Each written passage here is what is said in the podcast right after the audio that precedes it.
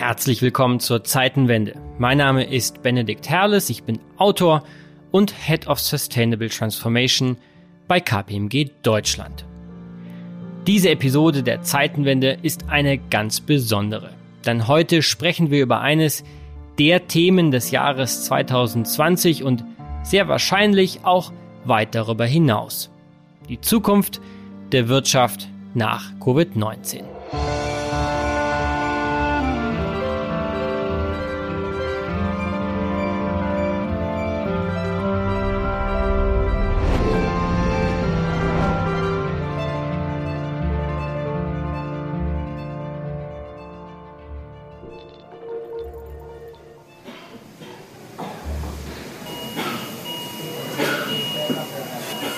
Bilder der Apokalypse von überfüllten Intensivstationen in Bergamo, Madrid oder Manhattan liegen nun schon einige Monate zurück. Das künstliche Koma der Zivilisation mit seinen leergefegten Innenstädten, Bürogebäuden und Lufträumen ist zumindest in Europa erst einmal Vergangenheit. Die Worte erst einmal sind dabei zu betonen. Denn wir wissen alle, es ist noch lange nicht vorbei. In vielen Regionen der Welt steigen die Infektionszahlen weiter und auch in Europa fürchten wir die berühmte zweite Welle. Das Robert Koch Institut hat heute 1445 neue Corona-Infektionen in Deutschland innerhalb von 24 Stunden gemeldet, so viele wie seit dem 1. Mai nicht mehr. Zu Beginn der Pandemie lautete eine gerade von Journalisten überstrapazierte Formulierung, nach Corona wird nichts so sein wie vorher. In Wahrheit ist das falsch, denn das neue Coronavirus schafft keine völlig neuen Veränderungsdynamiken, sondern verstärkt vielmehr bestehende Tendenzen und Entwicklungen. Politische, gesellschaftliche, wirtschaftliche, die es schon vor Covid gab. Und so sprechen heute, mehr als ein halbes Jahr nach Ausbruch der Pandemie, viele Wirtschaftsexperten von der Krise als Katalysator. Woher kommt dieses Wort eigentlich? In der Chemie bezeichnet ein Katalysator einen Stoff, der die Reaktionsgeschwindigkeit einer chemischen Reaktion erhöht, ohne dabei selbst verbraucht zu werden. Covid-19 ist genau das. Ein Verstärker ein Beschleuniger. Das gilt im positiven wie im negativen. Deutschland hat einen echten Digitalisierungsschub erlebt. Und jetzt kommt es darauf an zu schauen, in welchen Bereichen es sich lohnt, aus diesen Routinenbrüchen, die wir erlebt haben, bewusste Routinenwechsel zu machen. Das Virus hat in drei Monaten geschafft, was drei Jahrzehnte digitale Transformation nicht vermocht haben.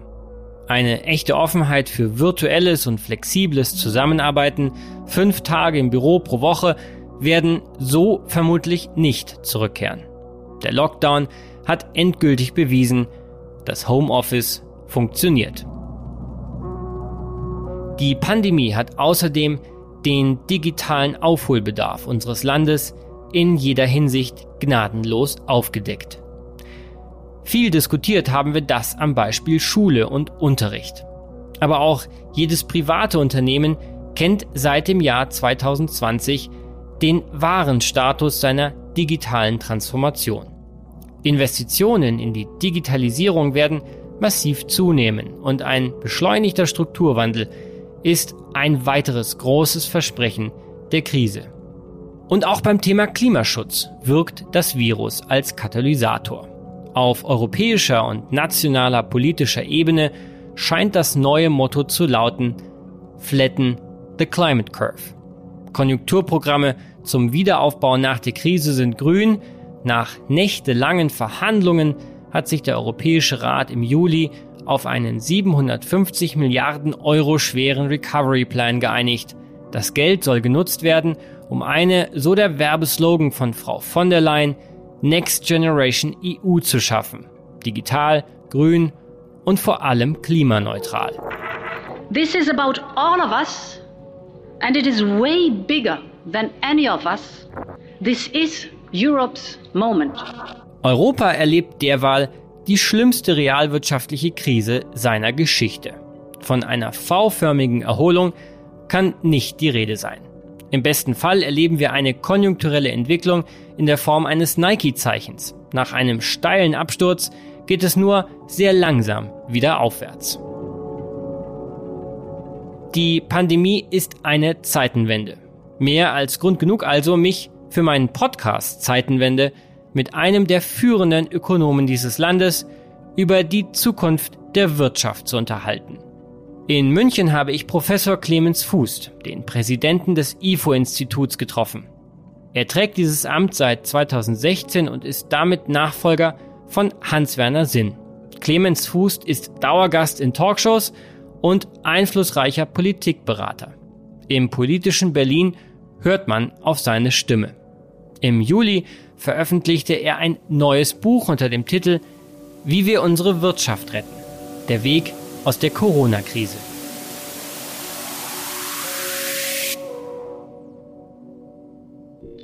Herr Professor Fuß, vielen Dank, dass ich Sie für die Zeitenwende hier im IFO-Institut in Bogenhausen besuchen darf.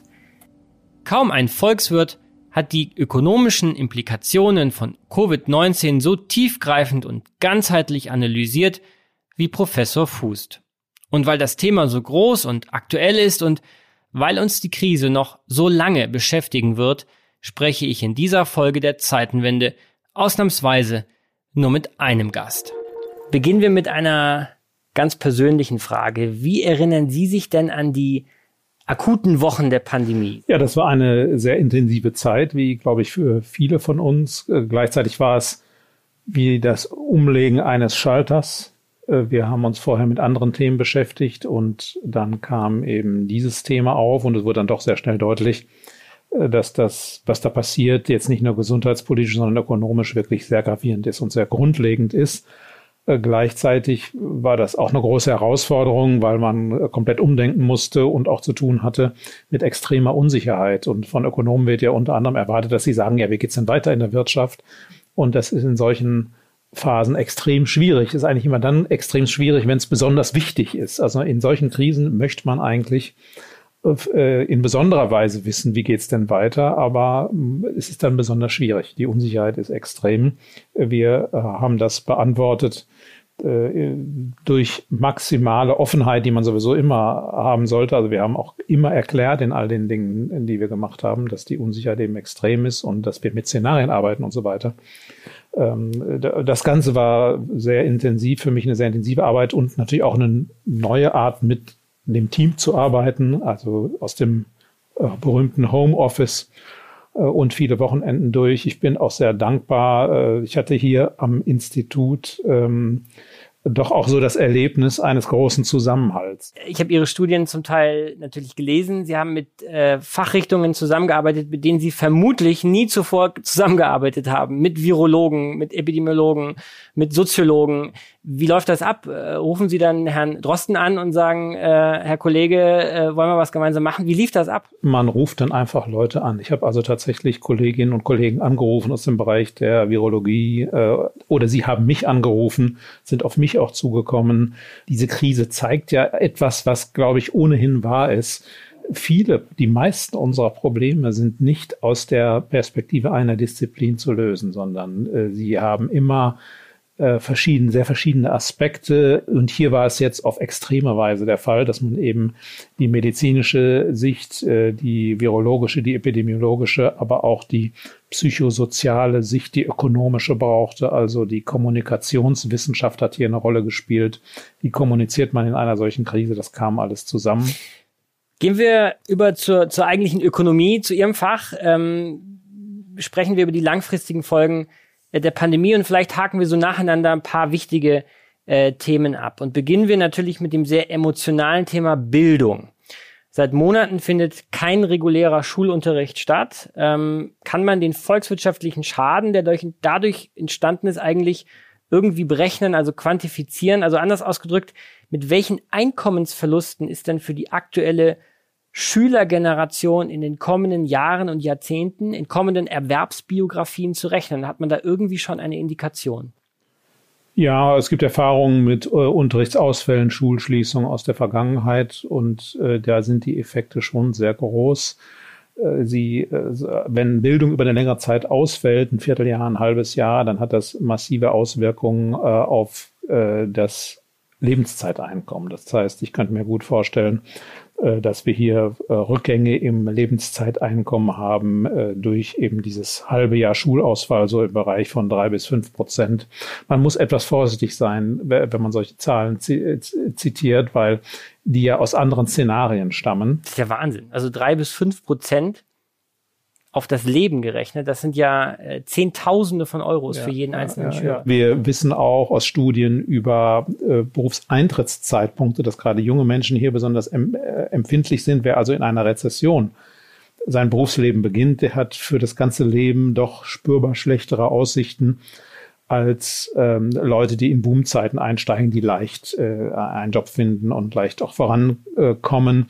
Nun muss man immer betonen, das sind Durchschnittszahlen. Das geht jetzt nicht jedem so. Äh, es gibt natürlich auch jetzt Leute, die also sehr gut vorankommen, weil sie sehr fleißig sind oder weil sie einfach nur Glück haben oder weil sie sehr fähig sind. Äh, der Einzelne sollte sich davon also nicht entmutigen lassen, aber im Durchschnitt muss man schon damit rechnen, dass das ganz massive langfristige Auswirkungen hat. Die Seuche hat ausgerechnet den Süden Europas am härtesten getroffen. Italien steht vor gigantischen strukturellen Problemen. Die Wirtschaft des Landes ist am Boden, es ist völlig unklar, wie sich Bella Italia wirtschaftlich erholen soll. Reden wir mal kurz ganz gesondert über Italien. Ähm, den italienischen Patienten, wie Sie das in Ihrem neuesten Buch beschreiben. Wie ist dieses Land eigentlich noch zu retten? Ökonomisch natürlich. Italien hat zweieinhalb Jahrzehnte einer ganz schwierigen Wirtschaftsentwicklung äh, hinter sich. Seit der Mitte der 90er Jahre wächst das Land nicht mehr oder nur noch ganz langsam. Und äh, ich glaube, hier liegt das Kernproblem. Also die, Italien hat ein, im Kern ein Problem mangelnden Wirtschaftswachstums. Und äh, wenn das Land seine Probleme lösen will, dann muss man genau da ansetzen. Äh, jetzt ist ja die Frage, woher kommt es eigentlich, dieses Wachstumsproblem? Darüber gibt es ganz viele verschiedene Theorien. Manche sagen, das sind Bildungsreformen, die daneben gegangen sind. Dadurch ist die Produktivität gesunken. Manche sagen, es ist Auswanderung. Manche sagen, früher hat Italien für Europa produziert, was heute China produziert. Manche sagen, es ist die Währungsunion, Italien kann nicht mehr abwerten und, und, und. Es sind erhebliche Potenziale in Italien vorhanden und die müssen geweckt werden. Ich denke, das ist die einzige Möglichkeit, dieses Land zu retten. Die Vorstellung, dass man das allein könnte durch Sparpolitiken, äh, das ist sicherlich äh, irregeleitet. Aber wie genau macht man das? Was für ein, wenn Sie den, Sie die italienische Regierung beraten, äh, was würden Sie ihnen vorschlagen? Äh, man, ich denke, man muss als jemand, der äh, Ausländer ist, noch nie in einem Land gelebt hat, muss man vorsichtig sein mit solchen, solchen Ratschlägen. Äh, aber es ist klar, dass die im Mittelpunkt die Strukturreformen stehen müssen. Das heißt, Reform des Bildungssystems, Reform des Justizsystems. Ist bekannt, dass Prozesse in Italien sehr lange dauern. Äh, das, äh, es hat Arbeitsmarktreformen gegeben in Italien, die haben aber nicht hinreichend dazu geführt, dass Anreize entstehen, Unternehmen auch wachsen zu lassen. Wir haben sehr viele kleine und kleine und mittlere Unternehmen, aber sehr viele auch kleine Unternehmen in Italien, weil wenn man gewisse Größenschwellen überschreitet, dann die Arbeitsmarktregulierung äh, verschiedene Probleme macht. Äh, mit diesen Fragen muss man sich beschäftigen. Ich glaube, wir brauchen Änderungen im äh, Steuersystem. Es ist ja versucht worden, in der Vergangenheit beispielsweise Immobilien stärker zu besteuern in Italien. Das ist gescheitert, das ist wieder abgeschafft worden. Also ich denke, es gibt eine Reihe offenkundiger Baustellen. Die öffentlichen Investitionen sind stark reduziert worden. Der finanzielle Druck, der auf dem Land lastete, äh, hat dazu geführt, dass man Investitionen heruntergefahren hat, dass man die Infrastruktur vernachlässigt hat. Das ist falsch. Äh, es ist politisch verständlich. Natürlich ist es immer schwieriger, den Konsum zu reduzieren, aber wir brauchen auch mehr öffentliche Investitionen in Italien wie gesagt, letztlich äh, denke ich, muss man, sind die Probleme Italiens nur aus dem Land selbst heraus zu lösen durch äh, Reformen. Vor der Krise hieß es, das Land sei, anders als Griechenland, zu groß für einen Bailout, für eine staatliche Rettungsaktion auf den Finanzmärkten. Der europäische Haushalt hat immer, immer aus Zuschüssen bestanden. Das ist nichts Neues. Zuschüsse für gezielte Investitionen und Reformen, Zuschüsse für mehr Zusammenhalt, Zuschüsse für eine Annäherung der Lebensverhältnisse in Europa. Diejenigen, denjenigen, die heute die mutige Investition scheuen, denen sage ich, dass uns morgen die Kosten des Nichthandels in dieser Krise viel, viel teurer zu stehen kommen. Vielleicht hat das Rettungspaket der Europäischen Union einen Bailout verhindert. Vielleicht. Man kann es nur hoffen.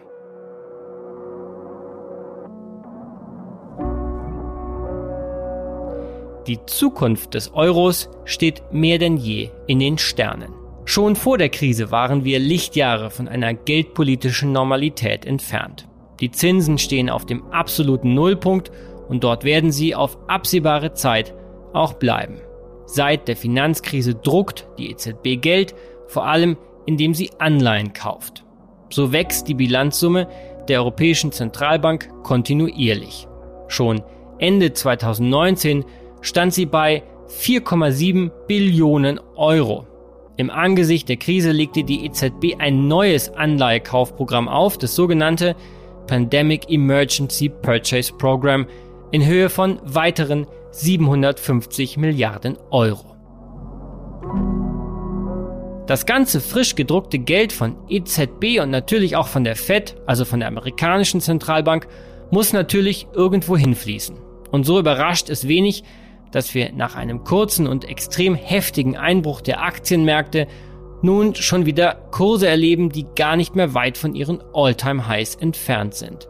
Das mag gut sein für Aktionäre, aber, und das sollte man betonen, wir befinden uns geldpolitisch in uncharted territory, in ökonomischem Neuland. Die Angst vor Inflation wächst.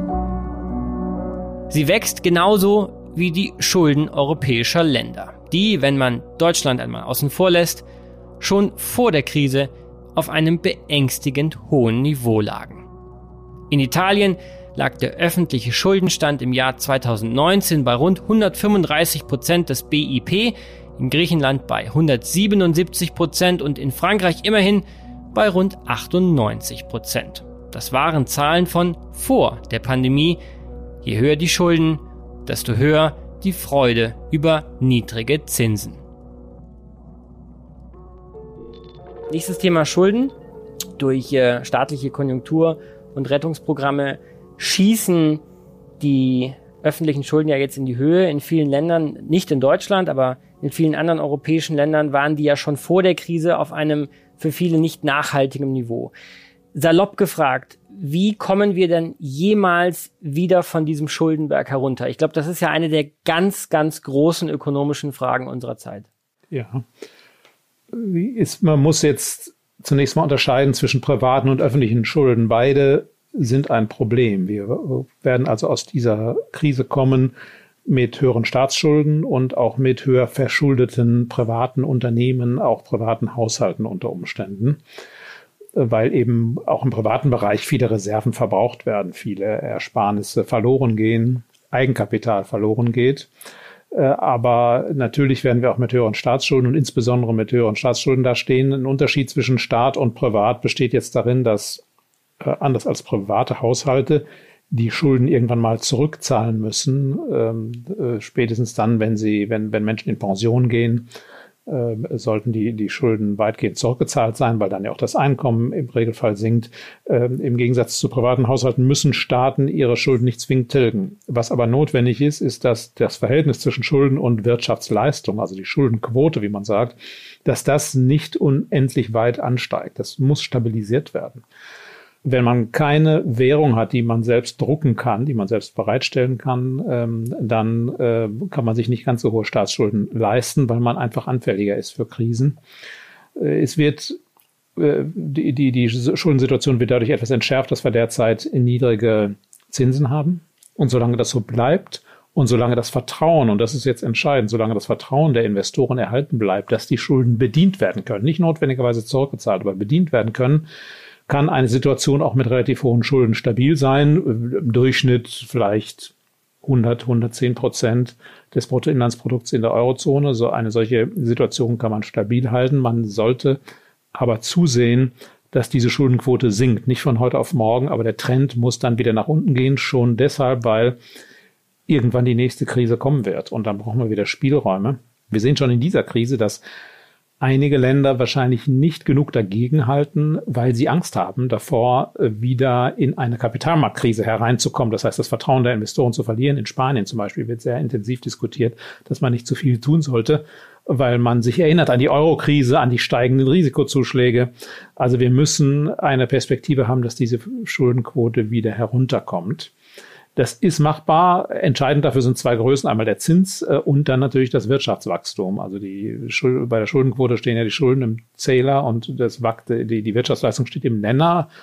Der Königsweg heraus aus der Verschuldung ist Wachstum. Äh, aber das muss man auch erstmal erreichen. Warum müssen Staaten ihre Schulden nicht zurückzahlen? Mal ganz salopp gefragt. Ja, weil äh, die Finanzkraft eines Staates eben nicht durch die Spanne eines menschlichen Lebens begrenzt ist, sondern es wachsen neue Steuerzahler nach. Wir müssen natürlich wissen in Europa, dass bei uns nicht ganz so viele nachwachsen äh, wie, wie sterben. Das ist der demografische Wandel. Die Bevölkerung schrumpft. Dann hat man andere Verschuldungskapazitäten als Länder wie die USA, in denen die Bevölkerung steigt, auch durch Zuwanderung. Da kann man sich mehr Verschuldung leisten. Das führt uns natürlich gleich zum nächsten Thema, nämlich Inflation. Weil ein Weg, die Schuldenbelastung zu reduzieren, ist natürlich über Inflation. Ähm, die Geldpolitik im Euroraum war schon vor der Krise extrem expansiv. Schon vor der Krise haben sich viele gefragt, wie lang kann das eigentlich gut gehen? Jetzt hat sich das alles noch einmal verstärkt und viele äh, Menschen haben schlicht Angst vor einer Hyperinflation, die irgendwie drohen könnte. Was ist denn eigentlich Ihre Sicht auf die Inflation? Jetzt nicht in, nächst, in, in den nächsten Wochen und Monaten. Ich glaube, äh, da gibt es viele gute Gründe, warum, die, die gegen eine Inflation sprechen, aber mal in der langen Frist. Ähm, was ist da Ihre Sicht auf die Geldwertstabilität? Äh, interessanterweise wird derzeit an den Finanzmärkten auch längerfristig keine große Inflation erwartet, sondern äh, wenn wir also an zehn Jahreszeiträume etwa denken, sind die Erwartungen so, dass die Inflation eher bei einem Prozent liegt als bei zwei. Ähm, aber natürlich können Finanzmärkte falsch liegen. Äh, hohe Verschuldung bedeutet, dass tendenziell äh, Druck ausgeübt wird auf die Geldpolitik, sei es aus der Politik selbst oder auch durch die öffentliche Meinung, äh, die Zinsen nicht zu sehr in die Höhe zu bringen und die Notenbank muss natürlich die Zinsen erhöhen, wenn Inflation kommt, um, um den Geldwert stabil zu halten. Also da ist ein latenter äh, Konflikt.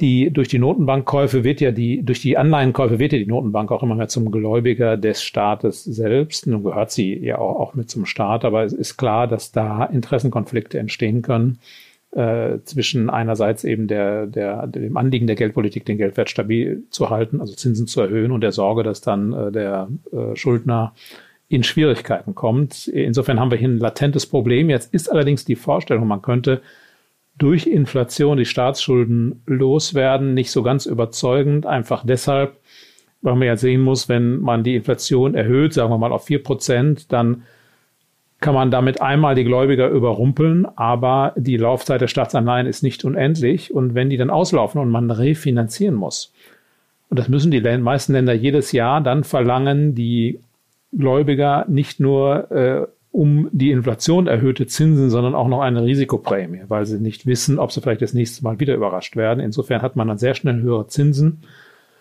Äh, es, es gibt andere Turbulenzen an den Finanzmärkten. Insofern würde ich mal sagen, sich durch Inflation zu entschulden, ist keine attraktive Strategie. Dass die Staatsfinanzen solide sind und dass, die dass das Geld seinen Wert behält, diese Erwartung muss man unbedingt verteidigen. Wenn nicht, begibt man sich in sehr, sehr schwieriges Terrain.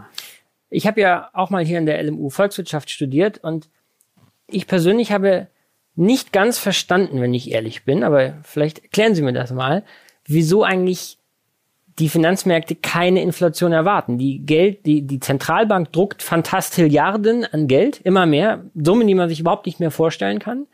Wir haben gleichzeitig aber keine kein extremes Wirtschaftswachstum, nicht viel mehr Produktion. Also wir haben gleiche Gütermenge und viel mehr Geld.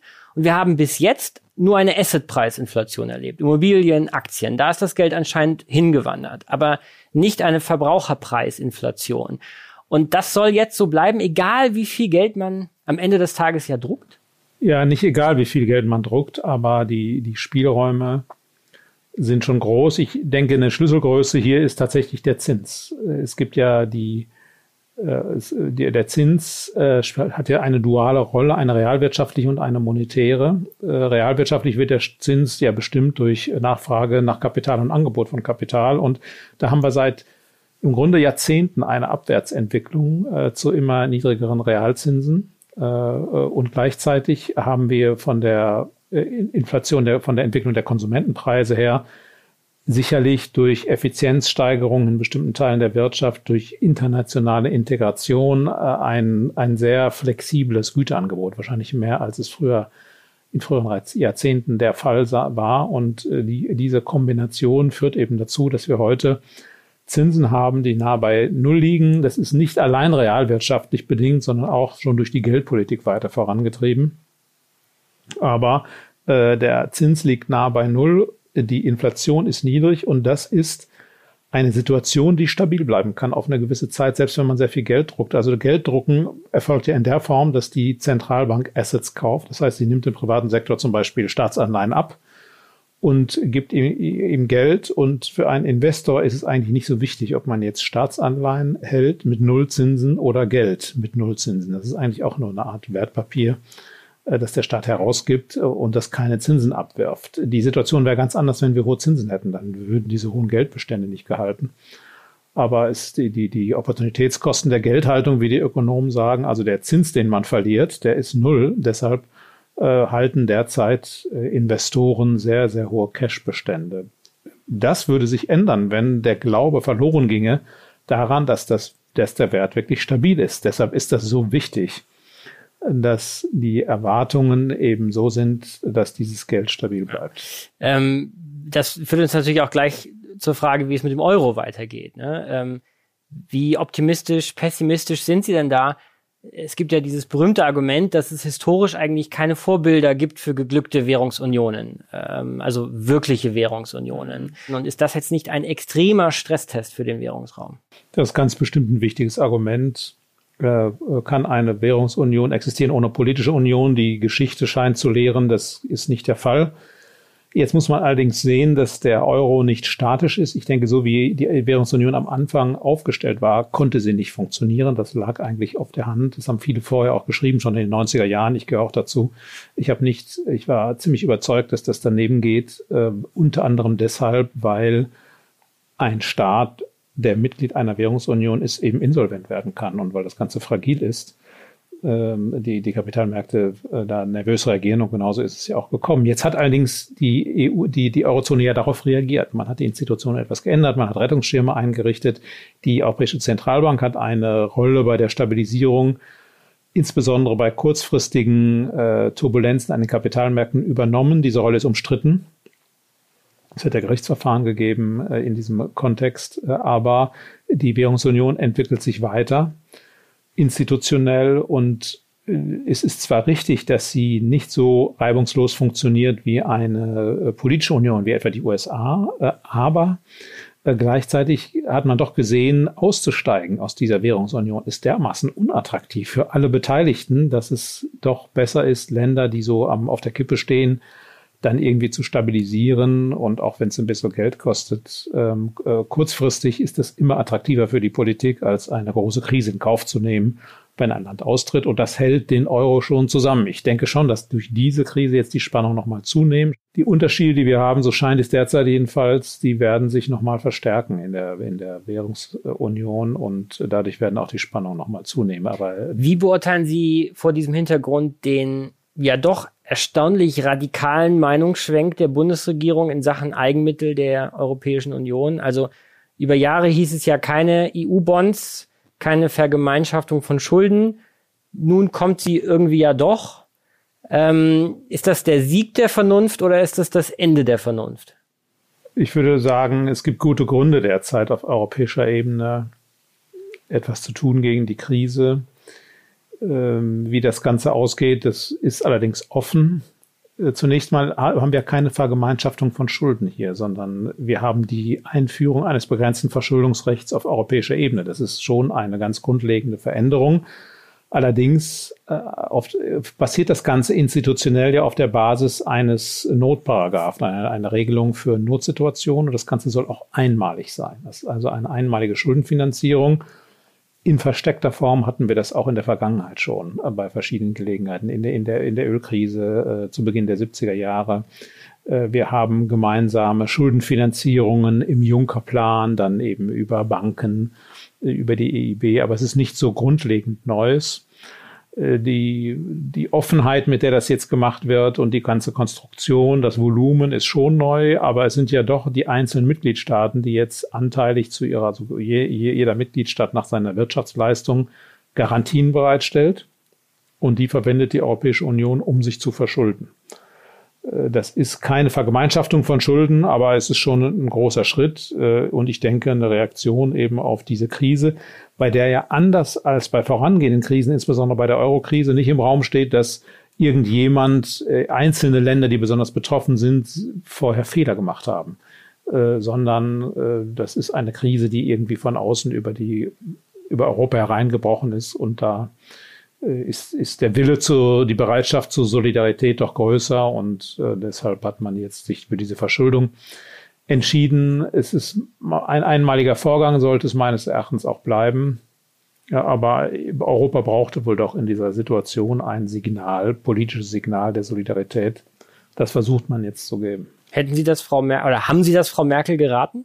Ähm, sagen wir mal so, ich habe mich schon in verschiedenen Kontexten, soweit ähm, äh, ich, ich da überhaupt, sagen wir mal, äh, an Gesprächen beteiligt war, mich schon dafür eingesetzt, dass äh, in dieser ganzen Debatte über Corona-Bonds, teilweise auch irregeleiteten Debatten, Deutschland proaktiv handelt, Deutschland nicht wartet, immer mehr unter Druck gesetzt zu werden und dann irgendwann nachzugeben, sondern proaktiv zu handeln. Und genau das hat die Bundesregierung ja auch gemacht, indem man sich mit Frankreich zusammengesetzt hat und gesagt hat, so wir ähm, nehmen jetzt das Heft des Handelns in die Hand, statt immer nur no Nein zu sagen und am Ende doch Ja.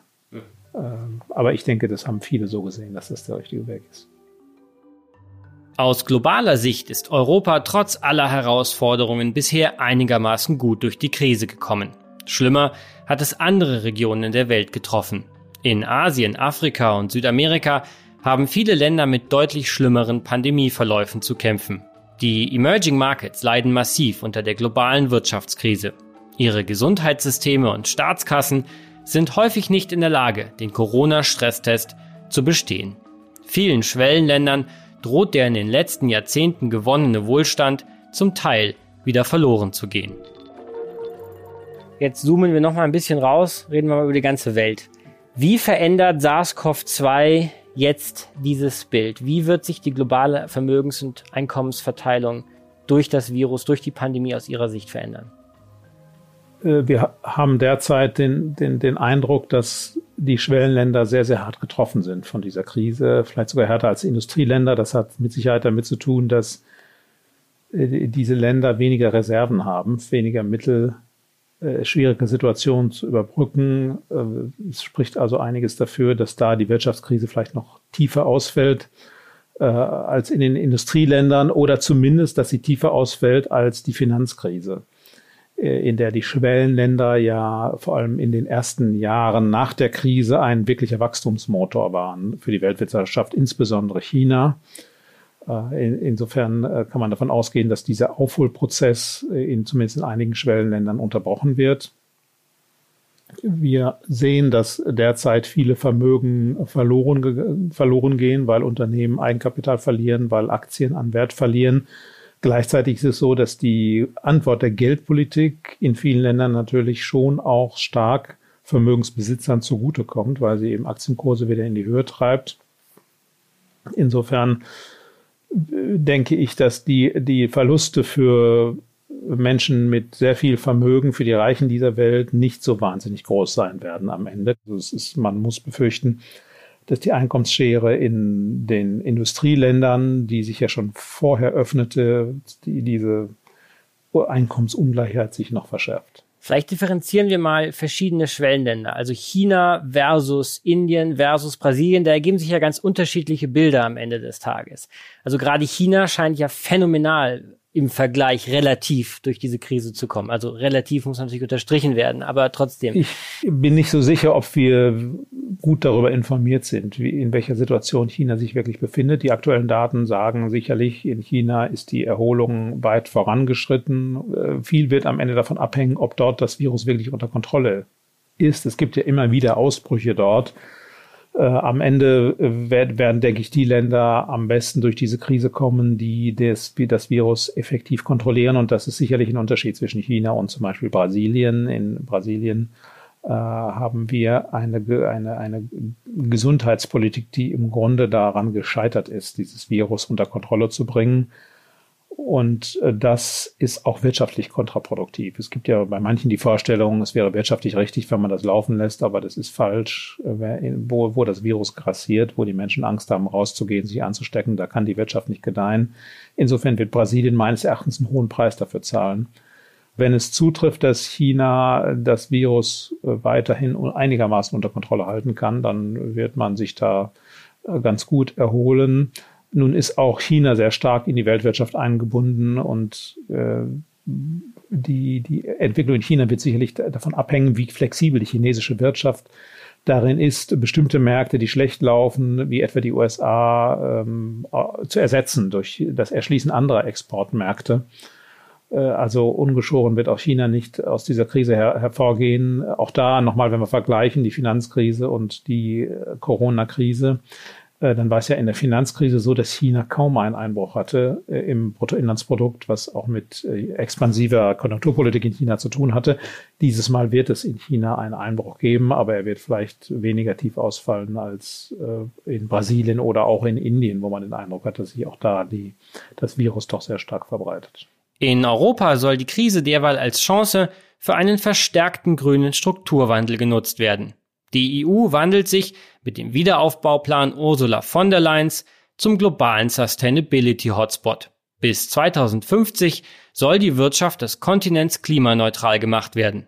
Nirgendwo sonst auf der Welt werden Corona-Konjunkturprogramme so stark an Nachhaltigkeitsziele gekoppelt. Doch kann das gut gehen? Halten Sie den Green Recovery Plan am Ende des Tages für gelungen. Der Nobelpreisträger Jan Tinbergen hat ja einmal die Regel aufgestellt, dass das gleichzeitige Verfolgen von zwei unterschiedlichen volkswirtschaftlichen Zielen mit ein und demselben Instrument äh, nicht zu empfehlen ist. Jetzt versucht man genau das. Konjunkturelle Erholung und Nachhaltigkeit. Geht das gut? Zunächst mal äh, ist es sicherlich richtig, an Nachhaltigkeitszielen festzuhalten. Es ist auch richtig zu sagen, nur weil wir jetzt eine schwere Wirtschaftskrise haben, geben wir die äh, etwa die äh, Ziele in der Klimapolitik nicht auf. Das halte ich schon für richtig. Gleichzeitig ist diese Verquickung in der Tat unglücklich. Das heißt, man tut der Konjunkturpolitik keinen Gefallen, wenn man sie vermischt mit Umweltpolitik. Teilweise haben wir hier Instrumente, die ganz anders wirken und es kann zu Konflikten kommen. Ein Beispiel ist der CO2-Preis. Wir wissen, wir brauchen in Europa, um die Klimaziele einzuhalten, einen einheitlichen CO2-Preis. Äh, die Emissionen müssen teurer werden, als sie heute sind, äh, den, den CO2-Preis zu erhöhen. Das stößt aber auch Widerstände und gerade in einer konjunkturell schwachen Phase wehren sich viele dagegen. Trotzdem ist die klimapolitisch richtig. Äh, das heißt nicht, dass nicht in bestimmten Bereichen das auch ganz gut zusammenpasst, zum Beispiel mehr Bahnstrecken zu bauen. Das tut dem Klima gut. Äh, das tut äh, aber auch der Konjunktur gut, wenn wir das schnell anschieben. Das heißt, verschiedene Investitionsprojekte nutzen schon auch dem Klimaschutz. Aber wenn man in der Konjunkturpolitik äh, sich etwa nur auf Dinge konzentriert, die auch was mit Klimaschutz oder Naturschutz zu tun haben, dann verpasst man einen großen Teil dessen, was man eigentlich tun muss. Was hätten Sie konkret anders gemacht? Ich, ich, ich denke, man muss bei konjunkturpolitischen Maßnahmen in den Vordergrund stellen, was wirklich der Konjunktur nutzt. Das sind äh, in dieser Krise häufig zunächst mal Überbrückungsmaßnahmen, äh, damit die Unternehmen Schließung der Wirtschaft überstehen können. Dann sind Teile der Wirtschaft wieder geöffnet. Äh, dann in dieser Phase spielen öffentliche Investitionen eine große Rolle. Die müssten wir eigentlich sehr schnell jetzt anschieben und zwar nicht nur Umweltschutzinvestitionen, sondern äh, Investitionen im gesamten öffentlichen Bereich. Wenn wir Schulen renovieren, dann hat das eigentlich zunächst mal nichts mit Umweltschutz zu tun. Trotzdem müssen wir es schnell tun. Äh, wir brauchen äh, im, im, im, im Bereich der, der Unternehmen Dinge wie beschleunigte Abschreibungen, nicht nur für grüne Investitionen, sondern selbstverständlich für alle Investitionen. Wir müssen auch das Projekt eines europaweit einheitlichen CO2-Preises weiterverfolgen, auch wenn das in einer Konjunkturschwäche äh, viele nicht willkommen ist. Wir müssen den Klimaschutz weiterverfolgen, auch wenn es in einer Konjunkturkrise vielleicht schmerzhaft ist oder Anpassungsbedarfe noch verstärkt. Wir dürfen nicht äh, nur, weil es eine Konjunkturkrise ist, äh, aufhören, daran zu arbeiten. Deshalb finde ich es besser, wenn man beide Themen, die ja für jedes für sich genommen kompliziert genug sind, separat verfolgt. Es ist ja nicht leicht in diesem Jahr 2020 ähm, seinen Optimismus zu behalten. Äh, ich glaube, für uns alle ein hartes Jahr. Trotzdem möchte ich Sie fragen, wenn Sie an die deutsche und an die europäische Wirtschaft denken, was macht Sie eigentlich auch jetzt im Sommer 2020 noch optimistisch? Ich denke, es gibt eine Reihe positiver Entwicklungen. Man hat doch in vielen europäischen Ländern es einigermaßen hinbekommen, äh, dieses Virus unter Kontrolle zu bringen. Ich denke, man hat sehr viel gelernt. Äh, wir haben uns alle an den Gedanken gewöhnt, dass die, dieses, dieses Virus länger da sein wird, äh, dass wir lernen müssen, äh, trotzdem zu arbeiten, dass das Wirtschaftsleben weitergehen muss. Wenn es Ausbrüche gibt, dann werden sie in der Regel durch regional konzentrierte Maßnahmen beantwortet. Wir schließen nicht mehr die Wirtschaft insgesamt zu. Wir lernen also mit diesem Problem umzugehen. Gleichzeitig, glaube ich, muss man realistisch sein. Wir haben hier ein Dauerproblem, das bringt die Produktivität herunter. Äh, wir leben also doch dauerhaft in einer Wirtschaft jetzt erstmal mit etwas reduzierter Produktivität. Und ähm, das, äh, da müssen wir uns wieder herausarbeiten. optimistisch stimmt mich, dass wir ja als europäischer Wirtschaftsraum doch äh, eine große Substanz haben und äh, Europa insgesamt gar nicht so abhängig ist vom Rest der Welt. Natürlich sind wir stark integriert, auch mit den USA und China, ist auch gut so, und mit anderen Ländern, aber durch eine vernünftige Politik, durch vernünftige Rahmenbedingungen kann man auch in Europa relativ weit kommen. Vieles liegt in unserer Hand. Zum Beispiel bekommen wir es hin, mit Großbritannien zu einem vernünftigen Abkommen äh, zu, zu kommen und zu dauerhaft vernünftigen Beziehungen äh, mit unseren anderen Nachbarn, mit der Türkei. Äh, funktioniert da der wirtschaftliche Austausch? Äh, wenn das so geht, ähm, halten wir die Balance zwischen den USA und China. Äh, wenn das so funktioniert, dann bin ich eigentlich ganz, ganz optimistisch. Ähm, Europa hat eine gut ausgebildete Bevölkerung. Äh, es wird schon irgendwie gehen. Letzte Frage und ich stelle diese Art von Frage allen meinen Gästen. Und zwar die Frage, wie sie sich das Jahr 2051 vorstellen, aber nicht jetzt global galaktisch, bezogen auf das Thema, über das wir gerade gesprochen haben. Und ähm, wieso das Jahr 2051?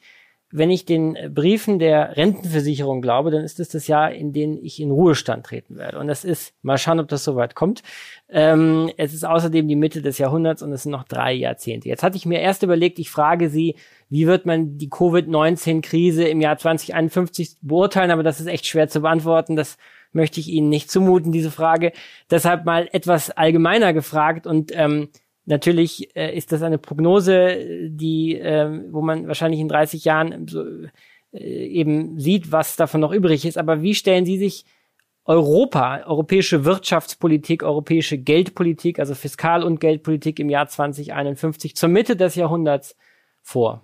Ich würde es mir so vorstellen, dass das eine Welt sein wird, in der China sicherlich die dominierende Wirtschaftsmacht ist. Die USA werden immer noch die zweite dominierende Macht sein, aber Europa wird eine wichtige Rolle spielen. Ich denke, dass äh, Europa komplexer geworden äh, sein wird. Äh, wir werden ähm, einige wichtige Länder in der Europa haben, die eben nicht zur EU gehören. Ich glaube, bei Großbritannien wird es immer noch der Fall sein. Es wird aber trotzdem ein, ein Kontinent sein mit sicheren Verhältnissen und auch Wohlstand. Ich glaube, dass die Staatsschulden relativ hoch sein werden äh, und wir wahrscheinlich immer noch in einem Zustand sind, in dem wir, sagen, wir uns darüber wundern, dass die Inflation nicht kommt, obwohl die Geldpolitik relativ großzügig ist. Es wird eine deutlich gealterte Bevölkerung sein, also nicht nur Sie und äh, ich, wenn es mich dann noch gibt, äh, äh werden älter sein, sondern die, die Durchschnittsbevölkerung wird deutlich älter sein.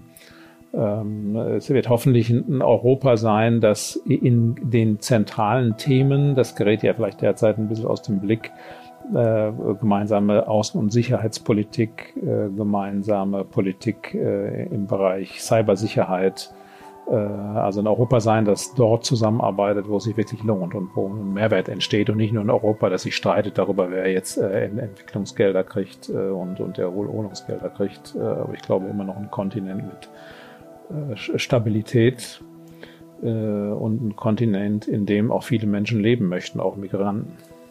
Gibt es den Euro noch? Ich bin ziemlich überzeugt, dass es den noch geben wird. Also den hält trotz aller Spannungen, äh, trotz aller Unvollkommenheiten meines Erachtens viel zusammen. Die Einschätzungen von Clemens Fußt haben mich persönlich ein wenig überrascht.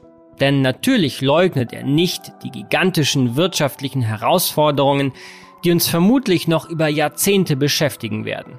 Aber Professor Fußt ist an vielen Punkten deutlich optimistischer und man könnte sagen ruhiger, als ich es gedacht hätte. Er prognostiziert keinen wirtschaftlichen oder währungspolitischen Totalschaden. Seine Aussicht auf das Jahr 2051 ist weder utopistisch positiv noch erschreckend negativ. Das macht mir persönlich, ja, Hoffnung.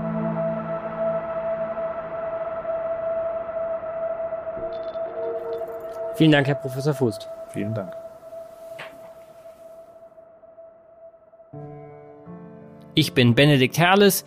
Vielen Dank fürs Zuhören und bis zum nächsten Mal bei der Zeitenwende.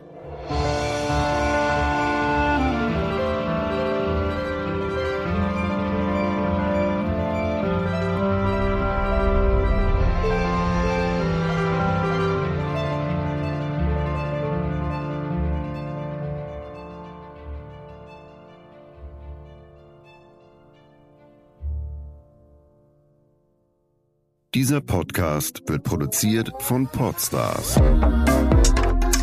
bei OMR.